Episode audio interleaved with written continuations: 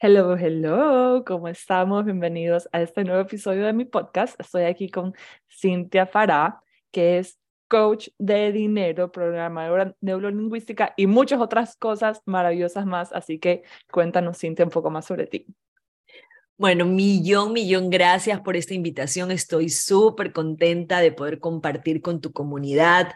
Me encanta, sabes que te quiero muchísimo, te admiro. Estoy, muy, estoy muy feliz de que ahora puedas esparcir tu magia. Eh, eres el ángel de la felicidad con muchas mujeres que pasaron como tú. Yo súper Sé de tu Conversamos el tema hace tiempo. Siempre conversamos de este tema e inclusive te vi antes de pandemia. Tus operaciones, Con los calores, que estábamos almorzando, antes de Navidad me dan los calores, ¿verdad? Entonces, bueno, pues ahora con bebé y con este aporte estoy súper, súper contenta por ti y te felicito. Gracias, la admiración es mutua porque yo veo lo que tú haces y, y eh, me encanta que es algo que yo lo apliqué en mí hace mucho tiempo eh, y veo que tú lo haces como trabajo y me parece fascinante.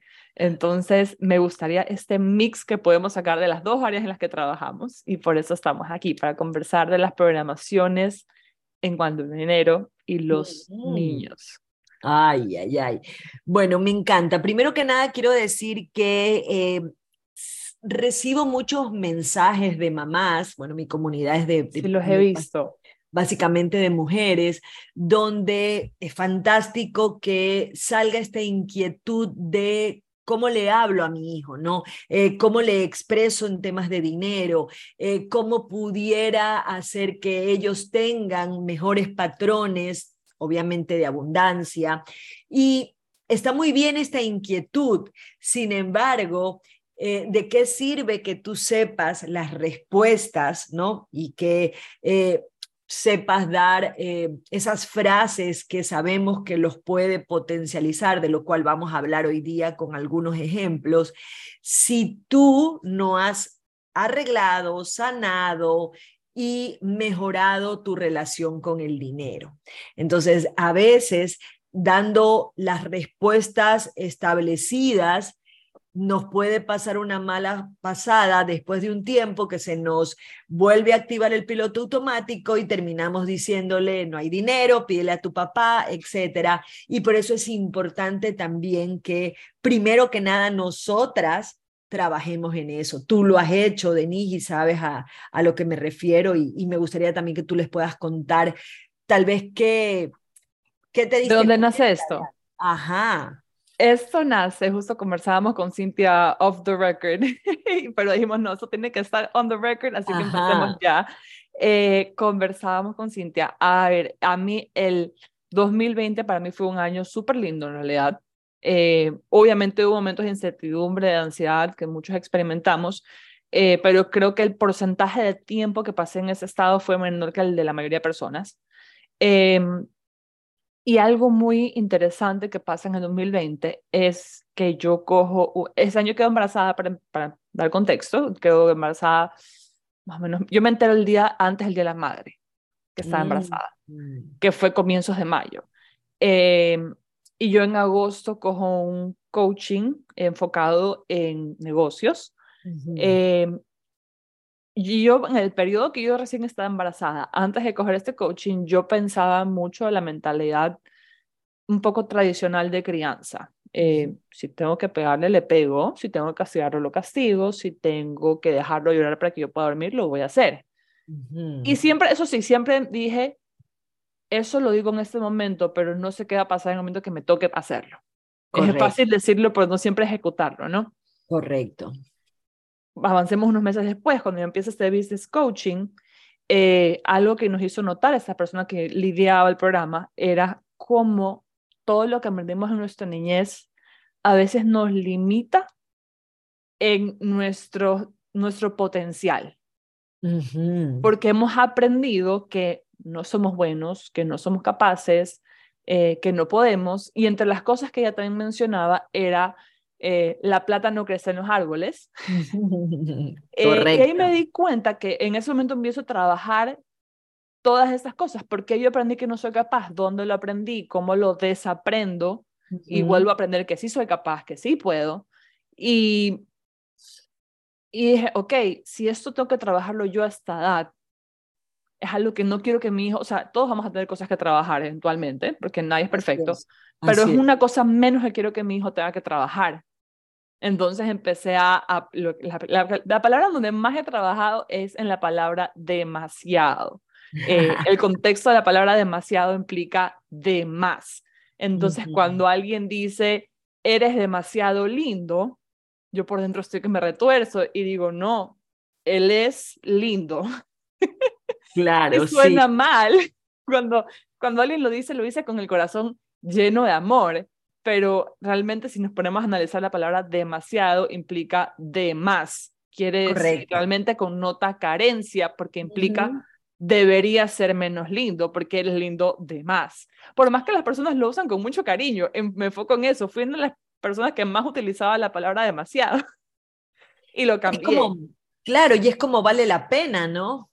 Vale la pena. El poco a eh, poco. Eh, hay uno que tú me hiciste notar que yo sí usaba, eh, dándole en la lucha. en, la lucha, correcto. Este, entonces, bueno, eso lo aprendí yo y me di cuenta cuántas cosas le decimos a los niños de pequeños que no nos damos cuenta que les enseñamos. y, y también vi esas preguntas que te hacían en tus redes y dije, ok, aquí hay un, un match entre mi forma de ver la maternidad, de lo que le digo a mi hijo ahorita, le va a impactar a lo largo del tiempo en sus creencias, que son lo que maneja cómo tú te llevas en el mundo, cómo tú te manejas en el mundo. Eh, y el, una de las cosas más difíciles para las personas es trabajar en su relación del dinero. Totalmente. Bueno, es que no lo sabemos. Creo que esto es algo que se está hablando hoy por hoy. Yo eh, vengo también de una, de, una, de una mala relación con el dinero y la invitación que tuve para poder eh, mejorarla fue para mí una novedad. Yo no, yo no sabía ni siquiera que había que tener una o, se podía tener una buena o mala relación con el dinero. Y tú te vas dando cuenta porque a veces tenemos una conciencia colectiva, y me refiero a nivel de nuestro país, donde todo el mundo dice no hay dinero, no hay dinero, no hay plata, no hay plata, no hay plata. Y eso tú lo terminas repitiendo hasta que un día eh, me encantó un ejercicio porque incluso desde, la, desde, muy, desde toda la vida.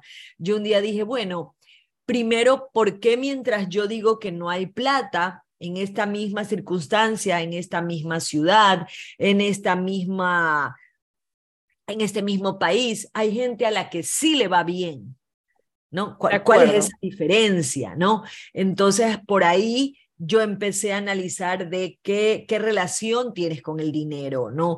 Lo respetas, lo honras, qué piensas del dinero. Entonces esto me llevó justamente a, en mi caso, a dejar inclusive hasta de hacer chistes como yo lo decía, por dinero no te preocupes que no hay, ¿no? Y claro, yo estaba manifestando Claro, yo era de estas que hacía estos chistes como, como sarcásticos de, no hay plata, claro, no, no te preocupes porque, por plata no te preocupes porque no hay, ¿no? Y le restaba esa importancia de revisar cómo estaban mis finanzas, de cómo estaba, de cuál era mi presupuesto y más allá de la parte práctica, de qué sentía yo con el dinero y pude darme cuenta de que había muchas emociones que me desconectaban de esta relación de abundancia. ¿Sabes algo que también he notado mucho? Porque a veces escucho personas que tienen una muy buena situación, igual quejarse. Totalmente. Es que, es que la relación que tenemos con el dinero no siempre tiene que ver de con cuánto tenemos. Yo conozco mucha gente que, le, que la he escuchado y la, y la he visto que teniendo muchísimo dinero eh, dicen que no tienen plata o claro. quieren quejarse, inclusive hasta con un tono de vergüenza por tenerlo. Y eso también es no una... pensado en eso, pero es cierto. Yo a lo que iba es que a veces estas quejas son un método de conexión entre personas. Entonces siento que a veces la persona no lo hace porque realmente lo cree o lo siente, sino porque así conecta con los demás. Claro, Claro, es que está mal visto que tú digas, eh, por ejemplo, una de las cosas que a mí me llevó a, hablar de este tema y que tal vez la gente conectara conmigo, es decir, a mí me encanta el dinero. Y ya eso no tiene una connotación de ambición o de materialista, sino a mí me encanta el dinero porque es importante, como me encanta el amor, como me encanta la comida, como me encanta cuidarme, como me encanta hacer ejercicio, ya no por adelgazar, sino por una rutina de paz mental, una rutina de, de tener una...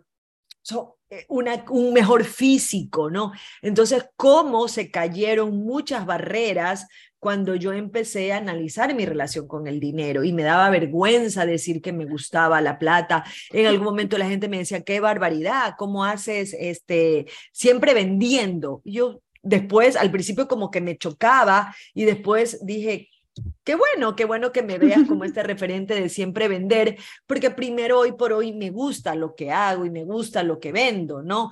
Eh, claro, pero lo disfrutas. Lo disfruto. Y mira algo antes de que se me escape. Eh, todos, todos, todos los seres humanos nacemos, nacemos abundantes, ¿no? La abundancia. es full cuando recién nació mi hijo. Quiero que sigas hablando de esto. Sí, entonces a medida de que vamos creciendo es que vamos agarrando cosas, vamos escuchando cosas, vamos viendo cosas. Mira que los patrones se basan en una programación verbal, en modelos de referencia que usualmente somos los padres, son los padres, los abuelos o las personas con las que tú creciste o incidentes concretos que hayas vivido, sobre todo en tu época de infancia, tal vez adolescencia. Entonces, eso hace que tú vayas cambiando esa dinámica, pero los niños son abundantes. Mira, antes de ayer... Eh, dentro del reto que tú estás de la fase de gratitud, no sé si viste lo del niño que eh, uno, los hijos de una de las chicas que compartió su cheque y era una cantidad de ceros que había puesto él y sin ninguna conexión, sin ningún límite, él simple y llanamente dijo cero, cero, puso el uno y cero, cero, cero, cero, cero, cero, y le dijo, para que te alcance para la remodelación. Muy seguramente el niño tiene que haber escuchado alguna que otra cosa en relación a esta dinámica, pero miren, ellos no tienen límite hasta para esa cantidad de ceros y por eso siempre, siempre cuando hablo con padres, estemos muy atentos de qué respuestas vamos a dar. Desde dame plata para un helado, pídeselo a tu papi o pídeselo a tu mami porque ya desde ahí uno de los dos no tiene plata. ¿Qué pasa si, por ejemplo, yo tengo el mal hábito a veces de salir sin billetera si salgo con mi esposo? ¿Qué, ¿Cuál sería el lenguaje adecuado? No traje la billetera. Correcto, en este momento no traje la billetera, me he olvidado de sacar plata porque entiendo que eso sucede. Eh, hoy también hablaba con Andreita Rendón y decía que, que, que, por ejemplo, cosas como el presupuesto de los helados. Si tienes niños chicos que salen al parque y cada día es un heladito, por favor, debes de primero debes ponerlo en un presupuesto. Segundo, debes de tener el dinero, los cinco dólares, prepararte previamente cada semana o cada mes, no gastarte la plata, porque esa es otra. Decimos, es que no saco el efectivo porque no tengo dinero, porque me lo gasto. ¿Qué te lleva a gastarlo? Para que no lo uses para la finalidad. Porque a veces ese no tengo dinero, que ya vamos a hablar, ¿qué pudieras decirles si tal vez esa fuera tu realidad? Porque obviamente estamos pasando, aquí la idea no es mentir tampoco, pero ¿cómo pudiéramos explicarles tal vez a los niños eh, que por ahora, por ahora no vamos a hacer ese viaje? Por ahora los recursos que pudiéramos utilizar en la compra de, eh, no sé, de algo que hayas ofrecido están puestos en la casa que estamos construyendo. Mira que, mira que tú y yo empezamos a conectar porque hice lo del reto de los siete días para reflexionar y crear un diciembre financieramente diferente y hablábamos de la carta de Papá Noel, ¿no? Sí, es que justo tengo una idea de esto, pero quiero hablar dónde me llevas tú. ya, porque ahí hay muchas cosas que nos pueden dar la oportunidad de conversar con nuestros hijos. Primero, tal vez no ponerles límite. Yo eso es algo que, que lo reflexioné porque eh, muchas veces uno cuando va al supermercado les dice una cosita, porque efectivamente el supermercado no es un tema para compras de niños, pero los estamos llevando, hasta nosotros nos provoca. Pero la carta de Papá Noel, ¿no? Viene a ser un tema donde dejemos que los niños sueñen en grande. Más bien esto los conecta con su parte manifestadora. Pero de ahí tenemos que tener una conversación que, por ejemplo, no nos debe de llevar a esto es muy caro, esto es mucha plata, uf, tú has pedido, pero como que Papá Noel fuera millonario, ¿no? Porque seamos honestas, mamás, si es que tenemos hijos que eh, tienen este concepto de hacer la carta a Papá Noel es porque ellos creen y nosotros hemos fundamentado y hemos apoyado esta creencia. Claro. ¿Ok? Entonces, la idea es que después puedas aprovechar y tener una enseñanza con ellos, tener una conversación como diciendo, a ver, Papá Noel también le va a dar regalos a muchos niños, ¿no? ¿Qué tal si se la ponemos, claro, qué tal si se la ponemos un poco más fácil y de toda esta lista que pusiste, escoge unos dos o tres que sean los que no puedes dejar pasar en esta Navidad, ¿no?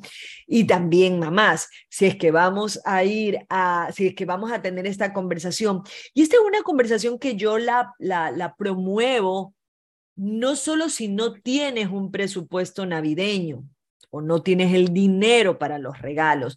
Yo creo que es importante desde qué lugar lo hablamos y hablar de límites, ¿no? Y ponernos nosotros un presupuesto tengas o no tengas plata, porque a veces también el tema cuando tenemos dinero es, yo le voy a dar todo a mis hijos, todo, todo, todo, porque yo no tuve. Y ahí también nos estamos conectando con un patrón de carencia. Mira esto qué interesante. Ajá, porque me estoy acordando de que como yo no tuve, yo quiero que él tenga todo. Y no nos estamos dando cuenta de que muy seguramente muchos de esos juguetes tal vez terminen arrumados. Claro, eso y sabes qué, también ya cuando tienes la experiencia de ser mamá, a veces les interesa más jugar con las frutas que hay en el anaquel que sus sí. juguetes. Sí, y la edad de tu bebé. Es una forma que más exploran. Sí, sí, sí, sí, sí. La edad de bebés es, es mucho más manejable, pero estamos hablando de... Eso quería también dar el contexto. Mi hijo todavía no cumple los dos años, está próximo a cumplir los 23 meses en esa semana. Eh, y es chistoso, él no entiende el concepto de transaccionar dinero. Ajá, eh, Y él no entiende el concepto de que hay que comprar algo. Eh, pero es interesante porque él sí tiene el concepto que para salir de la tienda hay que pagar. Ah, bueno, qué bueno. Es chistoso. A, ver, él está como muy lógico en ese sentido, ¿no? él entra a la tienda, es un niño, no puede tocar las cosas, se frustra, se aburre, eh, quiere ver escaleras eléctricas, no siempre hay escaleras eléctricas. Sí, Entonces se cansa y sabe que para salir, cuando ya quería irse, le decimos, espérate, espérate, que hay que pagar. Entonces él entra a una tienda, se da cuenta de lo que está pasando y empieza a pagar, a pagar. Claro, tiene esa como una lo tiene como un paso para salir de la tienda, no como una transacción. Correcto. Es que es que nuestra mente, y ni se diga la mente de los niños en esa edad en las que son, en la edad en la que son una esponja. Yo no, yo no soy experta en este tema de, en esta parte de las edades, ¿no? De qué edad a qué edad, pero obviamente te estoy hablando de que hasta los seis, siete años es tan importante toda esta asociación que se da, porque de ahí se van a crear los patrones. Eh, por ejemplo, me pasó el caso de alguien que, que, que me decía que ella siempre, le, el, el niño le decía, que, eh, dame plata para el helado y a veces era el no tengo dinero porque no saqué del cajero. Y ella se dio cuenta un día cuando lo escuchó a su hijo en una matiné que le decía a los amiguitos, nosotros no tenemos plata nosotros no podemos hacer esto porque no tenemos dinero. Y dice que ella ahí casi como que, a ver, a ver, espérate, espérate. Este, y empezó a tener esta conversación y le dijo, ¿por qué tú dices eso? No, es que yo te escucho que tú no tienes dinero y a veces yo te pregunto por qué me des para el helado. Y ahí llegó a explicarle después. El concepto del efectivo versus el dinero, por decirlo así. Correcto, el que no. Lo que pasa es que hoy por hoy hay que ir a un cajero, hacer el trámite de sacar la plata del cajero, de bla, bla, bla. Inclusive si eso les ha pasado, llévenlo a sus niños al cajero y no es que el cajero les regala la plata, sino que es el, voy a sacar el dinero que por seguridad lo tengo en un banco, ¿no? Entonces hay una diferencia entre no cargo efectivo en este momento. Claro, versus no tenemos no hay plata. Y pídele a tu papá o pídele a tu mamá para tal cosa. Inclusive este, eh, pasa mucho también, Denise, y lo veo mucho con dinámicas de padres separados. ¿no? El poderse poner de acuerdo, peor si vas a decir, no, es que tu papá no me ha pasado, tu mamá no me ha pasado, bueno, cualquiera que fuera el caso hoy por hoy. Es difícil, no lo he pensado. Porque para colmo es una conversación a veces incómoda entre dos personas que ya no se comunican mucho, pero se requiere de mucha comunicación. No lo había pensado. Correcto. Eh, si estamos hablando de una dinámica de padres separados, el tema de Navidad, es súper importante para, para que sea eh, congruente, porque a veces pasa de que eh, padres ausentes o queremos compensar con regalos, el que siempre trabajamos, y, y eso es algo que las, las animaría a que lo reflexionen, busquen terapia, busquen asesoramiento, busquen un coaching, porque el comprar todo, darles todo, no es pues lo más viable. E inclusive pudiera ser que teniendo todo, crees una mala relación de dinero con tus hijos. Mira tú. Claro, es que las relaciones con el dinero no solamente es si tuviste o no tuviste dinero. Yo he tenido muchos participantes de mis programas que han crecido en familias con mucho dinero, pero ellas han perdido han, perdido la total relación con la plata porque siempre la han tenido ahí. Y cuando ya se han independizado y han tenido pareja y no es la misma realidad que cuando vives en casa, a decir que te casaste con un hombre que está trabajando, que está empezando y que tú también estás empezando, eh, están perdidas. ¿no? Están claro, yo hubiera pensado que tú al darle todo. Ahora, yo no soy muy pro dar mucho porque estoy, tengo mucho la filosofía de que no usan los juguetes. Entonces me gusta dar cosas que van a usar bastante. Es más, hasta cuando regalo cosas a otros niños, me gusta que sean cosas que van a usar bastante, porque se crea un desorden en la casa, de cosas que no usan. Eh, pero hubiera pensado que el tú al hacer sentir a un niño que está respaldado iba a generar una buena relación con el dinero. Depende desde qué lugar lo hablas y cómo lo hablas, ¿ya? Porque el que tú le des todo, mira, mira, volvemos a, lo, volvemos a las premisas, desde qué lugar lo estás haciendo. Mira, quien tiene bien su relación con el dinero sabe que no puede darle todo de todo porque está perdiendo ese, ese, esa relación de valorar el dinero y entonces lo estaría dando por sentado, ¿no? O pudiera ver que le doy todo por tal vez eh, compensar algo. Compensar algo. O le doy todo por un premio. ¿No? Entonces, esa parte, la relación que tenemos con el dinero no es precisamente por una escasez, en la gran mayoría sí, sobre todo en nuestros, en nuestros países tercermundistas, porque venimos pues de esos patrones de carencia, pero también nos pueden alejar del dinero el que nosotros caigamos en una despilfarración y no se valore. Recordemos que no porque somos si eres rico, también hay que respetar al dinero. De acuerdo, hay que manejarlo bien. Valorarlo. También hay que cuidarlo, respetarlo, cuidarlo, valorarlo, no darlo por sentado, porque no solamente porque se pudiera acabar, sino porque todas las relaciones se construyen, todas las relaciones se... Eh, se van, se, van, se van, van creciendo. Mira algo, este, eh, el tema de eh, Padre Rico, Padre Pobre, ¿no? De este libro que es fantástico, de Robert Kiyosaki.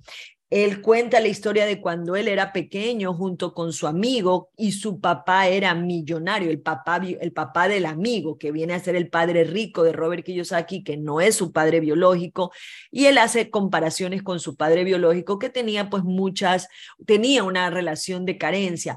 Pero lo increíble, y con esto te, explico un poco el, el tema de, de, la abundancia económica en el, caso que, en el caso de quienes nos estén escuchando, lo importante también que es saber manejar tu dinero, tengas o no tengas, y en este caso en el que tengas, mira que eh, él le decía que les quería enseñar a saber crear dinero y saber crear dinero desde ellos, no porque yo voy a ser el heredero de los millones de mi papá.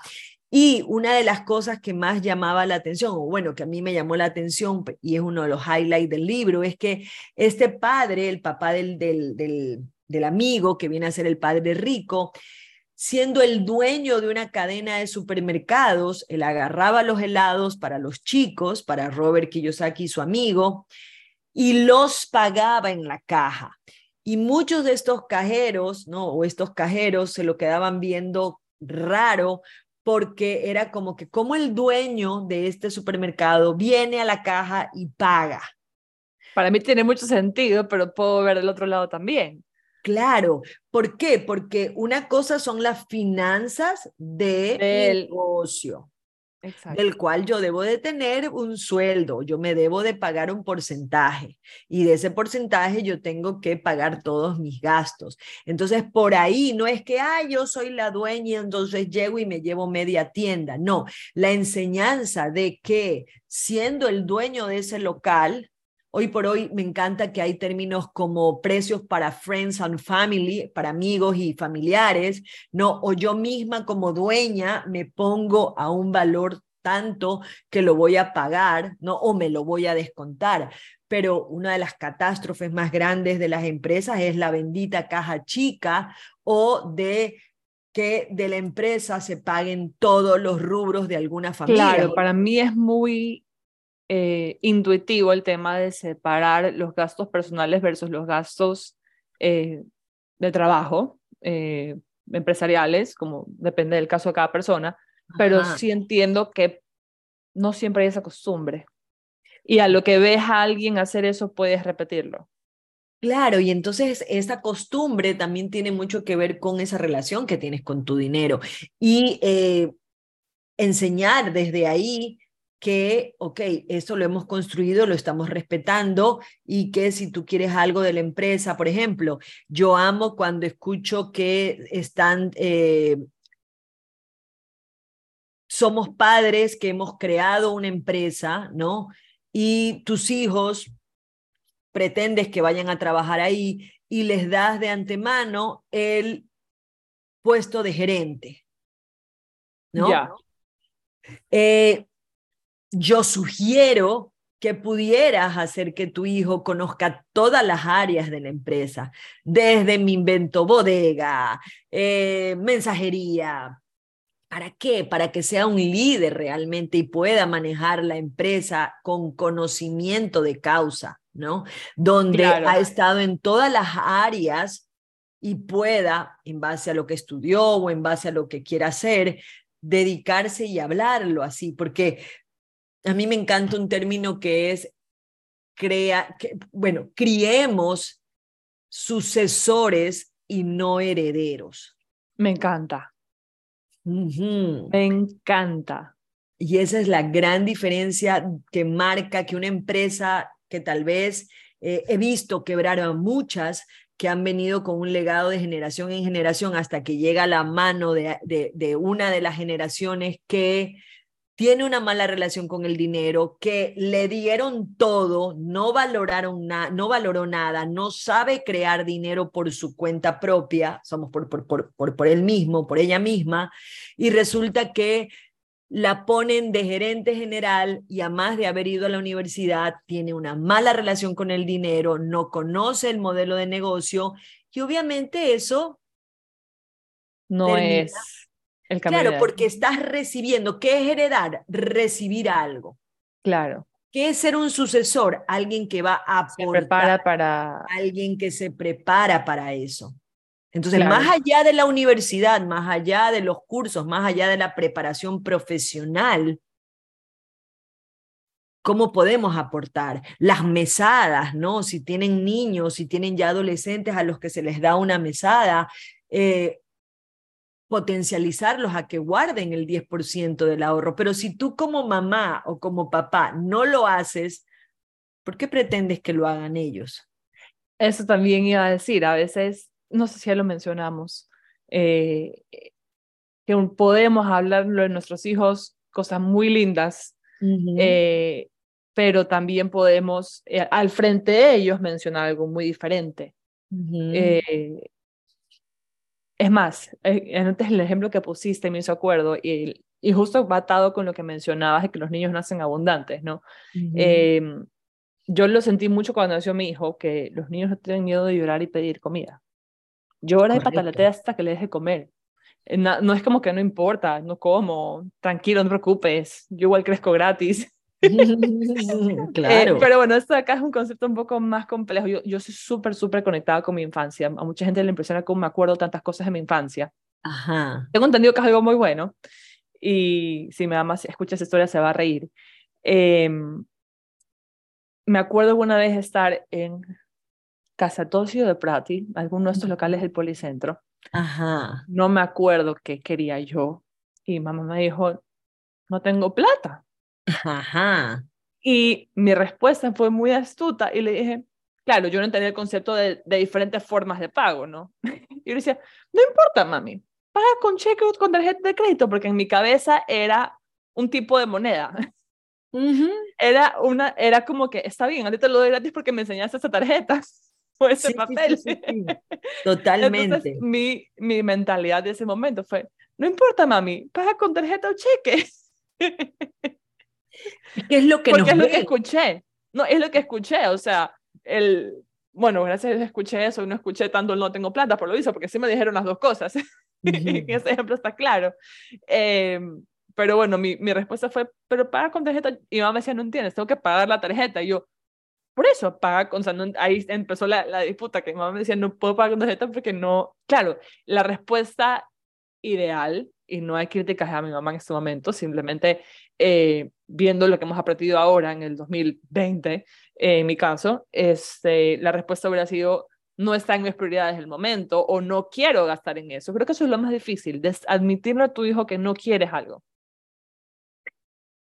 Pero no quieres algo en qué sentido, en el que le digas no lo quiero gastar o no te lo quiero comprar. En general, el, es algo que he trabajado yo con, con mi hijo y, y, personalmente, el quiero versus el tengo. Ajá. Em, es más, eso es algo que lo trabajé mucho en mi embarazo porque me decían, tienes que caminar para dar a luz. Y yo, tienes que nada, este niño sale de alguna forma, cesárea, lo que sea, de que va a salir, va a salir.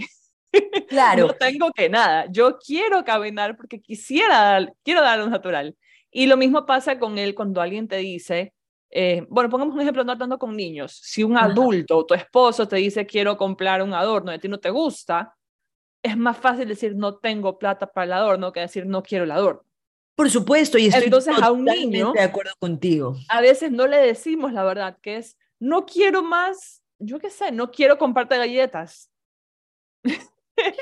Sí, sabes que le decimos no tengo plata. Me encanta ese punto y tienes toda la razón. A veces eh, no sabemos poner límites de que el niño lleva cinco helados y ya no, o no hablemos cinco, hablemos dos helados y pide un tercero y tú en vez de darle la explicación, a mí me encantó que, que que en mi casa me decían cuando yo quería así como más cosas, vamos a cenar más tarde. Si te llenas, y, o si te quedaste con hambre, yo te lo compro. ¿Ya? Me, me encantaba como esa reflexión que me hacía mi mamá de que eh, ella no me lo dijo en ese sentido, pero sí me hacía ver como que vamos, al, vamos a la casa, vamos a cenar en casa, vamos a almorzar, a desayunar, lo que sea que sea el momento, la situación, pero no me decía que no tengo dinero, ¿ya? Pero sí, tienes toda la razón, en ese es un ejemplo muy válido que en vez de decir, ya te comiste dos helados o ya te comiste un paquete de galletas, te acabo de comprar un eh, otro helado y quieres una nueva cosa y por no explicarlo, ¿no? Decimos, no tengo dinero, se me acabó la plata. ¿Ya? Entonces empezamos a tener esas asociaciones y no desde un lugar correcto, no desde un lugar en el que pudiéramos conversar. Hoy por hoy los niños son mucho más reflexivos y tienen mucha más información, al igual que nosotros, como para decirles este tipo de cosas que a la larga les estamos haciendo daño. Ellos van a entender, van a, van a tener una explicación, somos, van a estar abiertos a una explicación donde, y, y me encantó eso, si tú después de cenar o de almorzar todavía tienes hambre, yo te compro el helado. Y la gran mayoría de las ocasiones era que uno terminaba repleto de la comida, que ya no lo querías hasta después de una hora, dos horas o tres horas, ¿no? que también tiene que ver en ese sentido. Por no decirle que no a otras cosas, decimos no tengo plata. Claro. No tengo dinero.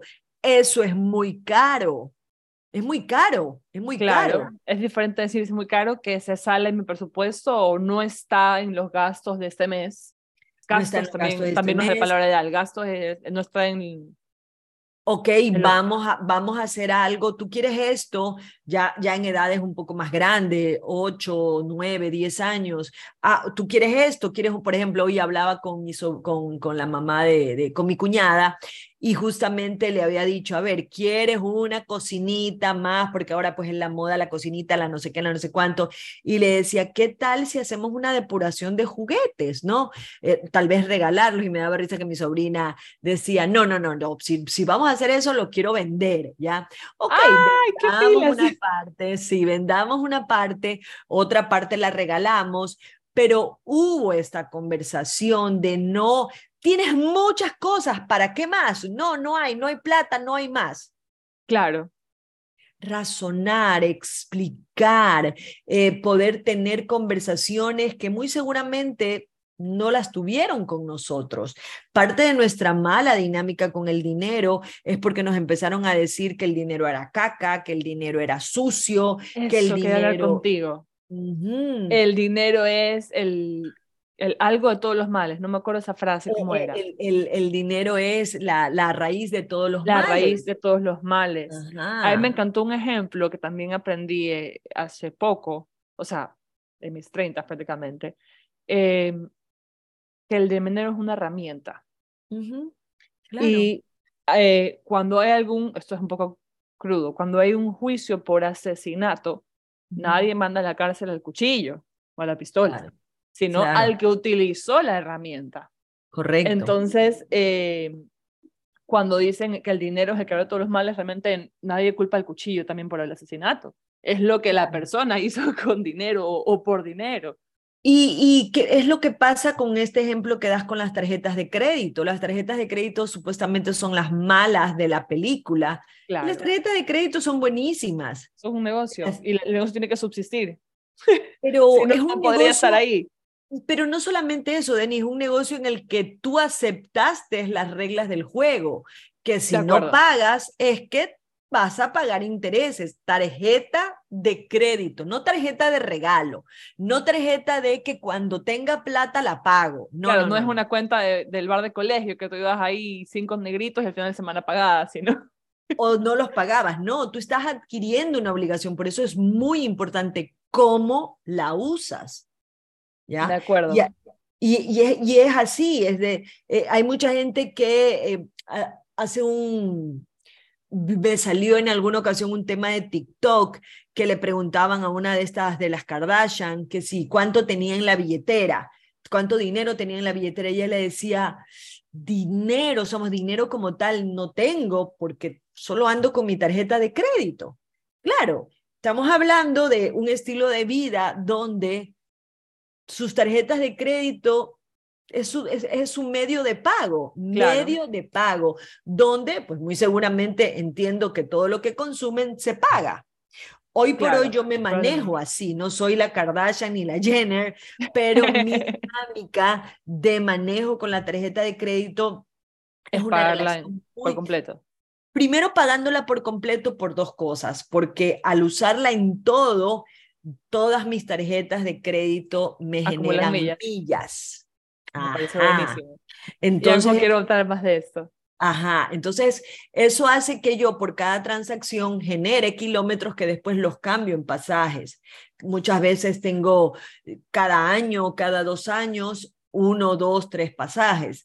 Entonces eso me lleva a que yo consuma todo con tarjeta de crédito. No tengo cheques, eh, trato de hacerlo para ganar esos puntos. Dos, mis tarjetas de crédito, de crédito entre comillas en mi caso, son manejadas de contado las uso de la misma manera, es decir, que todo lo que yo pago, sé que yo voy a pagar el total cuando me llegue el corte. Inclusive a veces ni, ni espero el corte, de, el estado de cuenta. Pero ese es, una, ese es un compromiso que yo hice.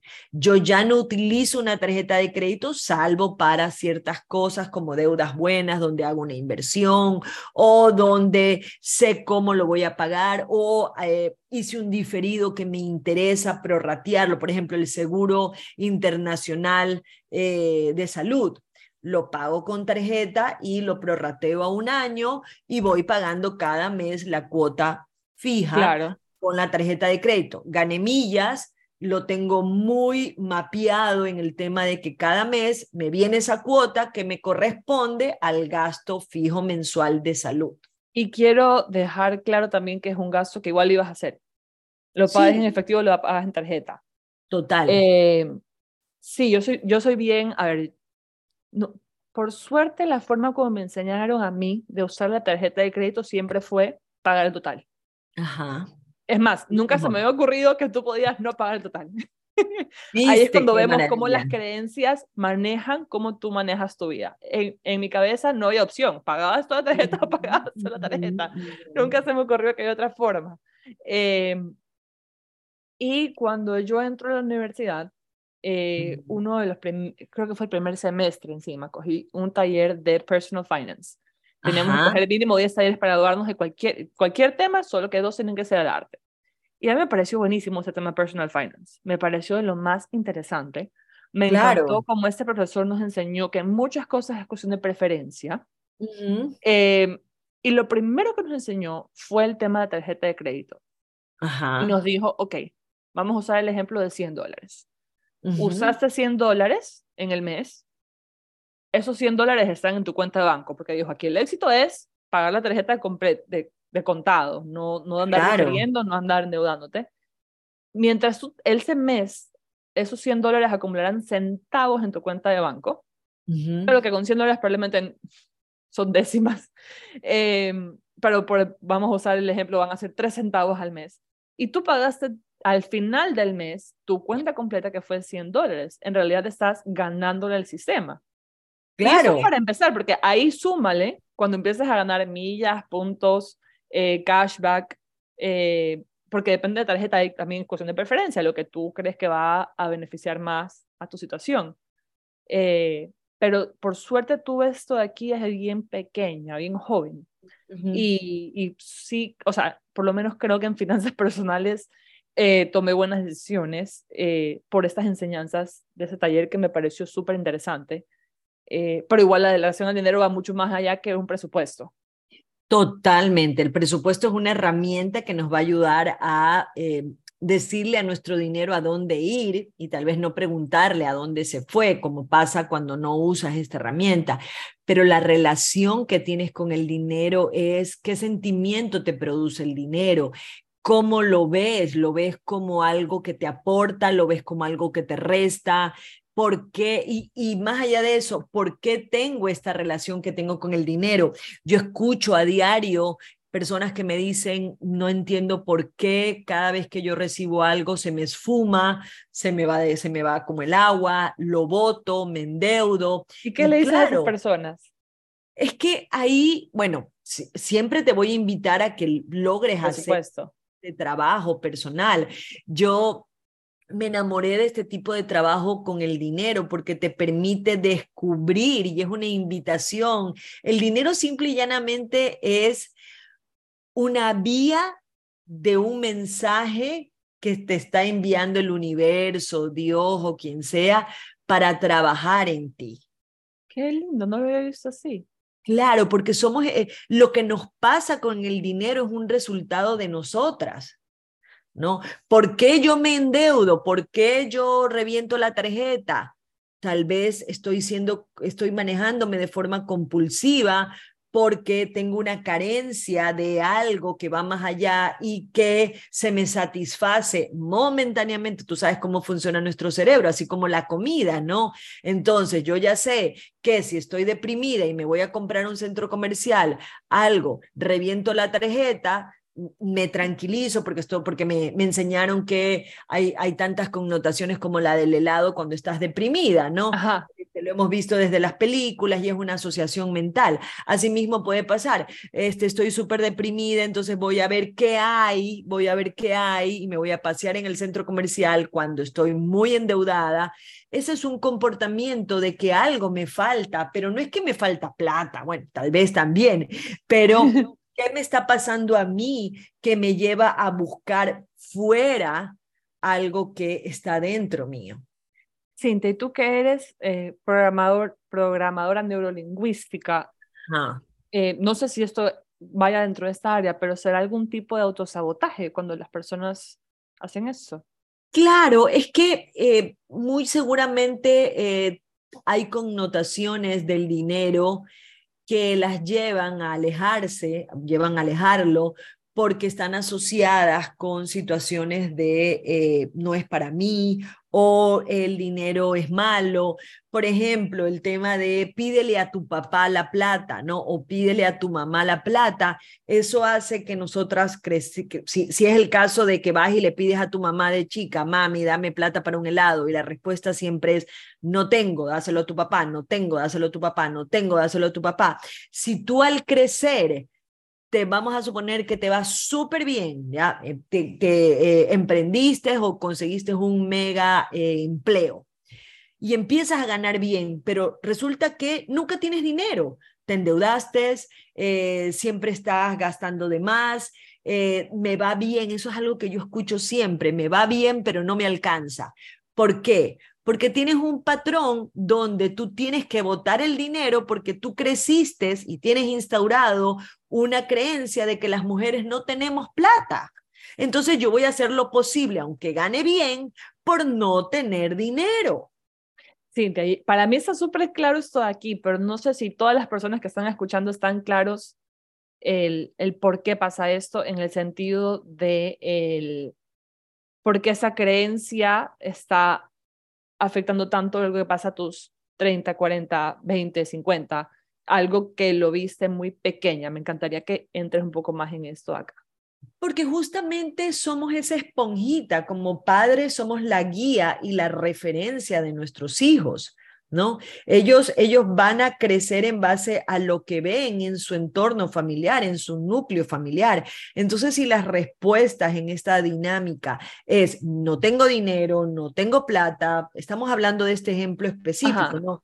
Eh, te va a llevar a que tú después tengas esa dinámica porque no tener dinero es normal o que las mujeres no son las de la plata. Claro, eso, se familiarizan con la situación, se les hace familiar cuando ella no tiene plata, en este caso, por ejemplo, sino que el papá es el que tiene que tener plata, tiene claro, que, otra palabra claro, entonces, claro, entonces muchas, de esas, muchas veces eh, yo, yo tengo que conseguirme una pareja que me mantenga, porque yo estoy incapacitada de crear dinero. Mira cómo se dan las dos fases, ¿no? Eh, pueden ser, puede ser que seas una mujer que tal vez no te, no, no te haya, somos, no te interese casarte, ¿ya? Y que efectivamente te volviste una mujer independiente, pero te va muy mal igual, porque por más de que tengas buenos ingresos, todos tus ingresos se van, la plata se te va como el agua. ¿Por qué? Porque vienes de este patrón de que las mujeres no tenemos dinero. Entonces yo tengo que honrar eso que aprendí. La otra situación puede ser de que, de que no, sea el, caso contrario, de que tú, en cambio, tampoco puedas emprender, porque ¿para qué yo voy a emprender si las mujeres no tenemos dinero? ¿Para qué yo voy a buscar un trabajo si las mujeres no tenemos dinero? Yo necesito casarme con alguien como mi papi o mi papá que me dé lo que me dio cuando yo era chica, ¿no? Y ese también es algo, también es parte de los patrones y a veces cuando tú te casas y, y, el hombre no, no precisamente hace la misma transacción que haces tú, es donde, wow, somos, ahora yo tengo una carga, nos convertimos en esa carga. Y viene la parte que no me da ni para las uñas, ¿no? Porque puede ser que eh, tu pareja... Que esa expresión yo no la había escuchado hasta que la escuché de ti. Y yo pensaba que era la frase se refería a mi situación económica está tan limitada que no me alcanza ni para las uñas. Bueno, tú eres otra generación diferente a la mía y me encanta porque sé que vamos, hemos, hemos ido mejorando y seguimos hablando de estos temas para que eh, podamos contribuir a que poco a poco esto se vaya acabando. Ese fue un boom y tú lo sabes cuando yo hablé de ese tema, fue uno de los reels más sonados, gente que me dijo, no, el hombre me tiene que dar, si es que no aporta, mejor que se vaya, no porque yo, ¿por qué voy a pagarme si él también me pudiera dar regalos? Empezamos a confundir regalos con obligaciones ¿no? Porque es lindo que nos regalen, es lindo si mañana tu pareja te regala hasta para las uñas, si fuera el caso, ¿ya? Pero cuando yo dependo de otra persona, ahí hay patrones que hay que revisarlos, ¿no? Claro, a lo que quería llegar yo con la pregunta que te hice hace un momento de por qué estamos hablando de esto, es eh, que cuando los niños tienen de 0 a 7 años, son operados por el inconsciente. Eh, y todo lo que están observando lo están viendo como realidad absoluta. Entonces, eh, lo que sí te quería decir un poco con este ejemplo de pídele a tu papá, era el hecho de que el, el niño o, la niña está observando, eh, mamá no tiene, el, o la mujer no tiene, el hombre sí, em, y lo recrea de una forma u otra, eh, porque es lo que el subconsciente realmente es esto que va tomando esas decisiones pequeñas por nosotros. Claro. Así como tú no estás tomando a veces decisiones, estás manejando. Me pasa mucho que manejo de un punto A a un punto B y a veces uno tiene esa preferencia por el carril que vas a usar. Y no realmente hay un carro al frente. Estás acostumbrado a usar el carril de la izquierda en esa calle. Sí, sí, sí. Entonces, lo mismo estás haciendo a veces con tus decisiones pequeñas y uno no entiende qué está pasando, dónde se fue la plata, el dinero, cuando realmente son decisiones pequeñas que no estás viendo porque estás muy acostumbrada a hacer, porque es familiar con lo que observas en tu niñez. Totalmente. Eso, eso funcionó en mi casa. Entonces, eh, resulta que cuando tú ya eres adulta, eh, eso ya no funciona, porque ni te casaste con un hombre que te iba a mantener o estás en un trabajo o estás en un emprendimiento y resulta que me va bien porque tengo buenas ventas, pero nunca tengo dinero. O, o sea, tiene mucho sentido eso. También creería que uno de los outcomes podría ser, eh, tengo miedo a vender. Tengo miedo a hacer dinero. Bueno, es que dentro de los patrones, cuando tú te posibilidades. eso, uf, te van a salir, yo digo, abres esa olla de grillos que, que siempre van a salir cosas. Eh, yo habiendo hecho eh, mucho trabajo interior, que es maravilloso, no saben lo sanador que es, en plena cuarentena me di cuenta de algunos patrones, ¿no? ¿Cómo yo voy a cobrar esto? ¿Cómo yo voy a dar ese paso? ¿Cómo se me ocurre que ahorita en plena cuarentena yo cobre tanto? Y fue una de mis, fue, haber trabajado, romper un patrón de que eh, yo me decía que no había dinero para esas cosas o mejor cobrar poquito. Y yo di un vuelco muy, muy grande eh, que me regaló la, la, cuarentena, donde además de convertirme en, en, una, eh, en una persona de negocios digitales, yo subí todos los precios de mis programas. Obviamente que los potencialicé, ¿no? Pero... aumentar el valor. Claro, salté de un valor a tener programas premiums, programas de un costo medio y programas de un bajo valor. Yo antes solo manejaba el valor más pequeño porque yo pensaba, y ese era mi patrón, de que no había o de que chuzo la gente, tal vez no tiene para invertir. Y mira, yo lancé en agosto del 2020 mi programa premium que jamás me hubiera imaginado que hoy por hoy es FIF, ¿no? Mi programa. increíble ese programa, está en mi, está en mi to-do list de... Sí, la fórmula de la independencia financiera femenina, donde obviamente no es porque quise cobrar más, pero me tienes como tu guía, tu asesora, tu mentora, te agarro de la mano, trabajamos cinco semanas, entonces ameritaba ese valor porque es un programa de mucha transformación, ¿no? Donde inclusive a veces esa patadita que necesitamos para lanzarnos a hacer eso que lo tenemos eh, en stand-by y que a veces no sabemos por qué. Yo he tenido, he, visto, he visto lanzarse al vacío a, maravillo a, a, esta jefa FIF que yo les digo, que estaban listas y que lo único que había que hacer era revisar por qué me llevo mal con el dinero.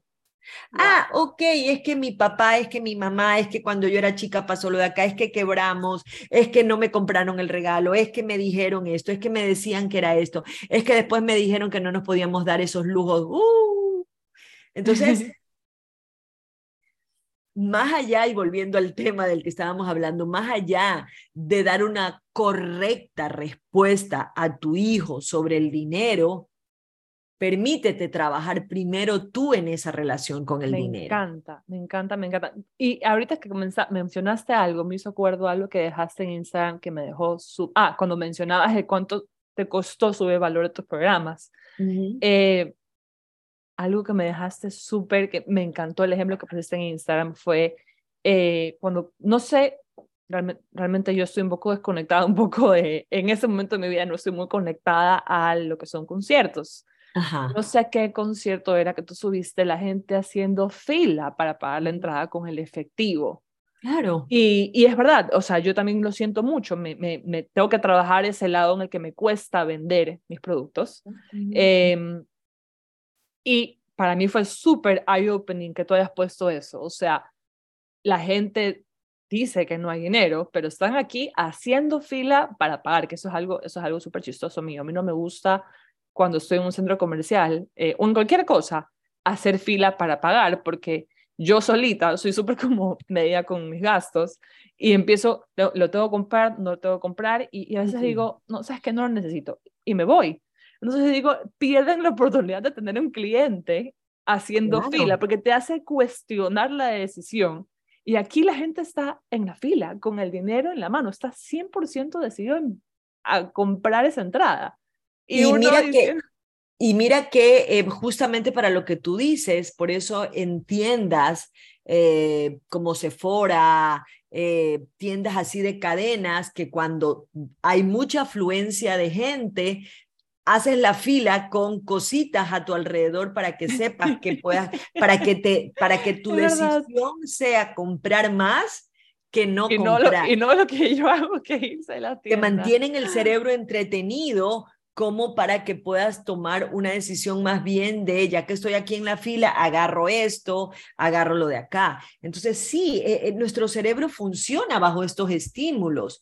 Entonces, asimismo, si yo solamente voy diciendo que no tengo dinero o le doy todo a mis hijos y no hablo de lo importante que es cuidar el dinero, mira que hablamos de salud, dinero y amor. Cuidamos nuestro amor, cuidamos nuestra salud y ¿por qué no cuidamos el dinero?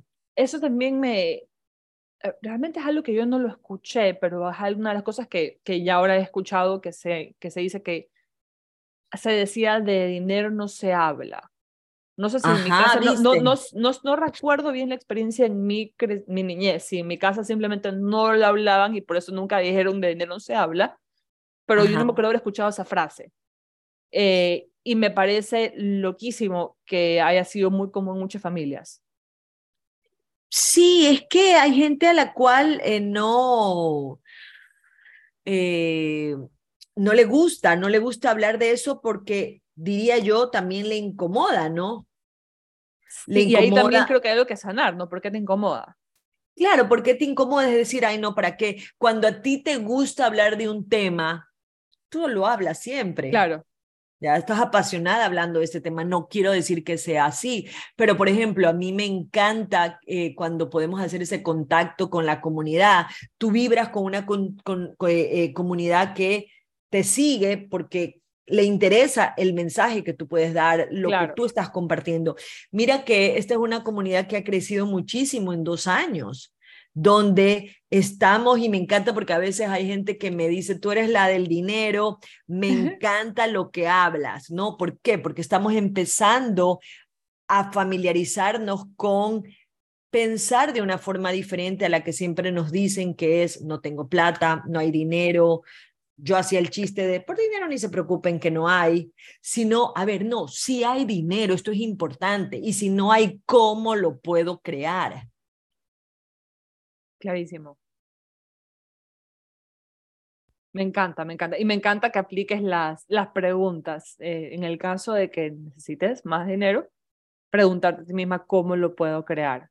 Porque eh, te abre la posibilidad de buscar una solución y no solo verlo como un problema. Claro, solución, conectarte con tus habilidades, revisar tu closet de todas las cosas que no usas, venderlas y, y, conectarte con esa parte creadora que también muchas veces se nos ha apagado porque nos dicen, consíguete un trabajo seguro. Sabes que eso lo bebí, me había olvidado. Me encanta conversar contigo porque me recreas tantas cosas. Eh, yo en un momento vendía leche de almendras a domicilio a ciertas personas. Y luego me conseguí un mejor trabajo. Y sí, es cansado tener un trabajo de 9 a 5 eh, y llegar a la casa y ponerte a hacer tu segundo trabajo. Y no era algo que me generaba muchísimo dinero. Y me dijeron, pero si ya tienes un mejor trabajo, ¿ya para qué haces esto? Y me pareció un muy sano consejo y lo tomé y dejé de hacer estas leches de almendras. Eh, y ahora 2022, ni siquiera te voy a decir 2020, eh, digo, me limité yo solita. Sí, sí, sí. sí. Eh, sí. Y, y, yo creo que la persona que me lo dijo, me lo dijo con todo el amor del mundo. No creo que me lo hizo con una mala intención, por si acaso. Simplemente eh, eh, ahí vemos cómo a veces no nos, no nos abrimos a, a diferentes formas de, de ganar dinero. Lo que pasa es que, como, primero es como se ha normalizado, segundo, lo que tú dices a veces puede ser más fácil o vamos a hablarlo desde el otro lado. Sí, pudiera ser más cansado que yo llegue después de una jornada laboral de ocho horas, diez horas, a ponerme a preparar cosas, pero siempre digo, y no solamente por conectarme con el tema de carencia, ¿ya? pero veámoslo desde los dos lados. El primero, es mejor hacerlo ahora a empezar haciéndolo cuando no tengas trabajo. Claro. Y ese, y ese extra que ahorita te da pereza se convierte en lo único que tú tienes para crear dinero. Eso me y segundo, y segundo, a mí me encanta que cuando te dé pereza esta otra parte, porque yo siempre las potencializo a ver otros planes, eh, esa leche de almendra, ese adicional que tú estás creando, que tal vez no los necesites porque me, me invento, eh, te va muy bien. Puedes pensar que eso te puede servir para otra cosa, para ahorrar, para emprender. Entonces esa segunda fuente de ingreso pudiera ayudarte primero a ejercitar tu cerebro, conectarte con tu parte creativa, salir de tu zona de confort. Eso también te iba a decir, el tiempo que estás en la cocina a veces es un tiempo medio meditativo. Ajá, y decir, ok, entonces todo lo que yo genere de la leche de almendra lo voy a guardar para irnos de viaje en un año, en dos años.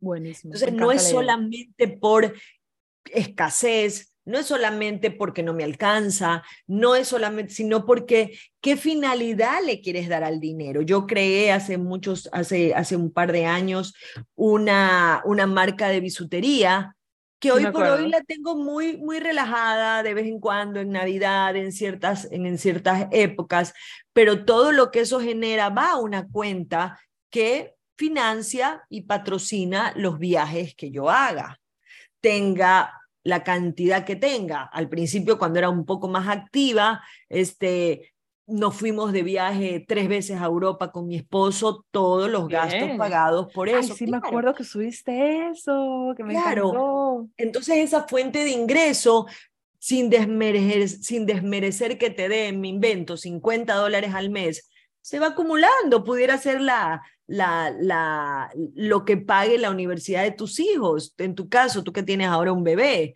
que tú tengas una fuente de ingreso que apunta de vender leche de almendras, cuatro, cinco, seis leches de almendras, me invento, al mes, y que todo eso lo guardes en una cuenta con intereses, que nunca lo toques, estoy muy segura que en 10 años tienes lista ya para pagar la carrera de tu hijo. Claro, no lo había pensado. Hermoso. Ya me has hecho pensar en retomar eso. sí, entonces esa es la, la parte. Cintia, he gozado este episodio contigo. Te agradezco muchísimo por tu tiempo y por todo este servicio a la comunidad que haces, porque creo que empoderas y das bastante a la comunidad eh, y haces el mundo un mejor lugar con tu trabajo. Así que gracias por hacerlo, me encanta y cuando quieras, tú sabes que eres más que bienvenida aquí en el podcast. Ay, feliz, feliz, feliz. Gracias por invitarme. Me encanta también poder contribuir a tu comunidad y que este mensaje se, esta invitación que nos hace el dinero se siga esparciendo. Me encanta. Un gusto tenerte aquí y me escapo porque tengo a alguien, una personita pequeña tocándome la puerta. un beso, te quiero muchas gracias por estar aquí. Igualmente, chao, chao. No sé cómo parar de grabar. Acá está.